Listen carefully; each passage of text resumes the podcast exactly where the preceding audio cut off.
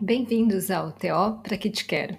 Meu nome é Joyce Marques, eu sou terapeuta ocupacional e esse podcast é um espaço de reflexão e conexão entre o mundo e a terapia ocupacional.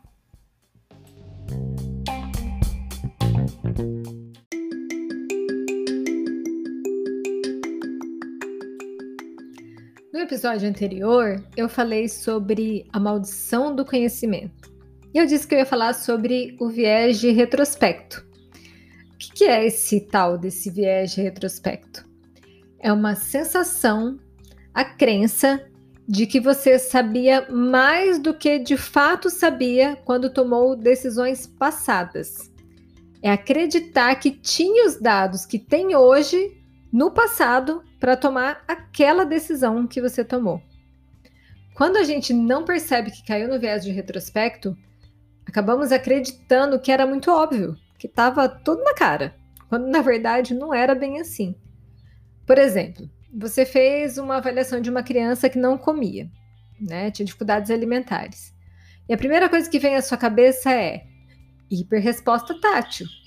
E aí você faz algumas perguntas para a mãe, que diz que a criança tem dificuldades com texturas, e no dia da avaliação você oferece algumas coisas para ela, como espuma de barbear, massinha, e ela não tolerou. E aí você vai lá e bate o martelo e diz: Ah, ela tem uma hiperresposta tátil.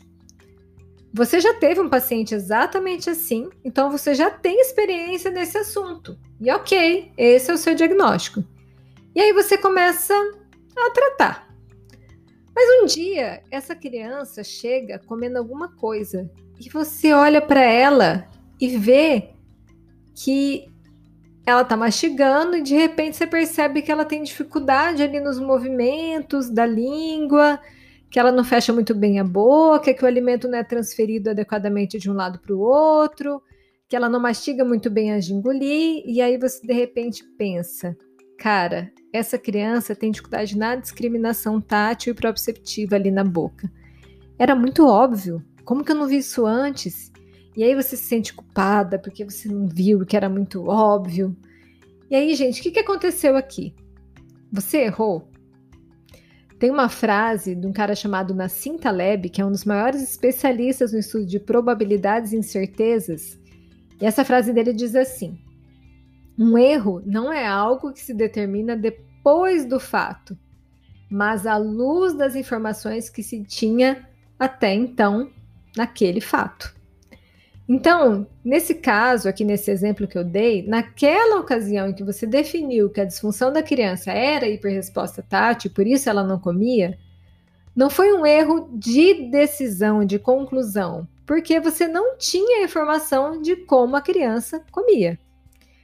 E aqui nessa situação a gente tem dois vieses: o viés de confirmação, que é a tendência de interpretar as informações de maneira a confirmar crenças ou hipóteses que a gente já tinha, ou seja, você comparou os achados da sua avaliação dessa criança com as hipóteses que você já tinha sobre esse assunto, com outras crianças que você viu com, com a mesma disfunção. E a gente também tem o viés de retrospecto, que é interpretar a situação do passado com o conhecimento que você tem hoje. Calma aí, Joyce, você está dizendo que ela não errou? Como assim não errou? Porque não avaliou direito, devia ter observado a criança comendo, devia ter perguntado. Tudo bem, desse ponto de vista, a gente pode se inferir um erro. Mas a gente está falando aqui sobre o conhecimento que ela tinha. Porque, por exemplo, essa terapeuta, ela pode, quem sabe, nunca ter ouvido falar sobre discriminação sensorial. Quando ela fez a avaliação da criança, ela não tinha esse conhecimento. E ela só conheceu essa disfunção depois. E aí depois ela percebeu.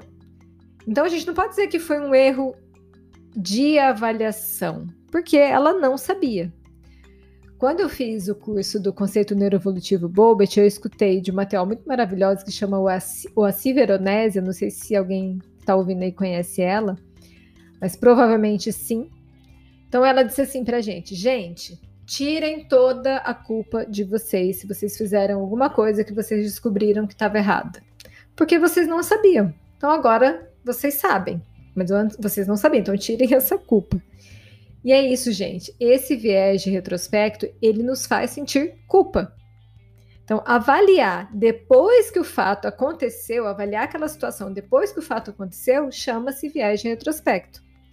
Nosso cérebro ele está preparado para enxergar padrão em tudo.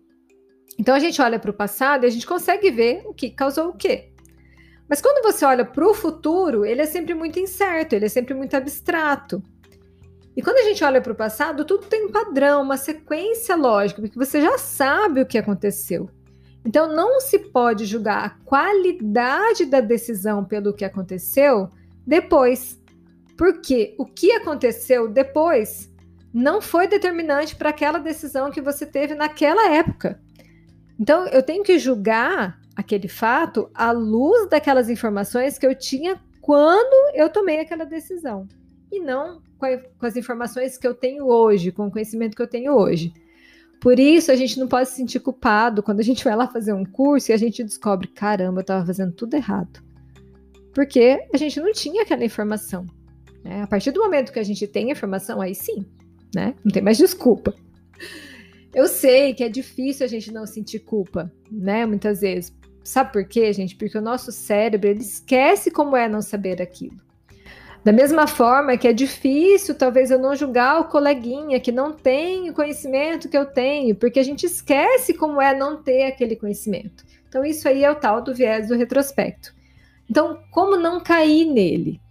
Eu falei lá no outro episódio que é muito difícil, né? Porque são é, atalhos que o nosso cérebro faz. Mas a primeira coisa, a gente tem que ter consciência né, desse viés e saber que o nosso cérebro ele tem limitações. Segundo, fugir de explicações muito simplistas. Então a gente tem que investigar todas as proba probabilidades, pedir ajuda se for possível. Então sempre existem inúmeras causas para uma mesma coisa. No caso lá do exemplo que eu dei, se uma criança não come, existem várias possíveis causas. Então a gente tem que investigar. É, investigar de acordo com aquilo que a gente sabe e investigar com coisas que a gente não sabe e atrás mesmo, né? Terceiro, não se cobre tanto. Existem coisas que estão fora do nosso conhecimento, informações que não foram passadas para gente. Enfim, a gente está sempre aprendendo, a gente não sabe tudo. Daqui 10 anos a gente vai olhar para trás e pensar pelo viés do retrospecto. Ah, era muito óbvio, como eu não sabia? Não tinha como saber. Né? É um processo, é um aprendizado, a gente está o tempo todo aprendendo. É, se você descobriu, por exemplo, uma outra coisa, né? A quarta aqui. Se você descobriu que aquela decisão que você tomou, aquela avaliação, aquela conduta não está adequada, pronto, agora é só fazer os ajustes necessários. Porque agora você já tem a informação. Então, use essa informação e ó, tchau, tchau, culpa. Gente, o viés de retrospecto ele é só um dos mais de 180 vieses cognitivos que existem. Mas esses viés, eles não são vilões. Na verdade, o nosso cérebro, ele usa esses vieses para a gente não se prejudicar. Eles são uma tentativa de simplificar o mundo. Imagina, principalmente no mundo de hoje, com tanta informação que a gente tem aí com a internet e com pouco tempo que a gente tem, se a gente fosse prestar atenção em cada detalhe, a gente enlouqueceria se a gente quisesse ler todos os posts que a gente vê no Instagram, por exemplo. Então a gente acaba priorizando e selecionando informações que fazem mais sentido para a gente naquele momento. E quem nos ajuda nisso, né, com isso, é o nosso cérebro com esses vieses. Eu vou dar um outro exemplo. Você já foi para um curso e aí daqui a um tempo você vai para outro curso e aí você fala assim, peraí, mas será que eu já ouvi isso? E aí você vai olhar lá na apostila do curso que você fez antes e você descobre, nossa, isso foi falado. Mas por quê? Você não, não aprendeu aquilo naquele momento? Porque você estava é, prestando atenção em outras informações que talvez fizessem mais sentido naquele momento. Então, gente, não vamos condenar o coitado do nosso cérebro, né? Vamos entender ele, procurar perceber esses vieses para a gente diminuir as chances deles acontecerem e a gente não sentir essa tal dessa culpa, né? E eu não estou aqui, gente, para dizer que é fácil, nem que é simples, mas reconhecer esses vieses né? Saber que eles existem é o primeiro passo para a gente se sentir melhor e para a gente dar o nosso melhor para os nossos pacientes. Afinal de contas, gente, a culpa ela prejudica, mas a consciência, a consciência desperta. E é isso, gente. Até o próximo podcast. Tchau, tchau. Ah, e obrigada por ficarem até aqui.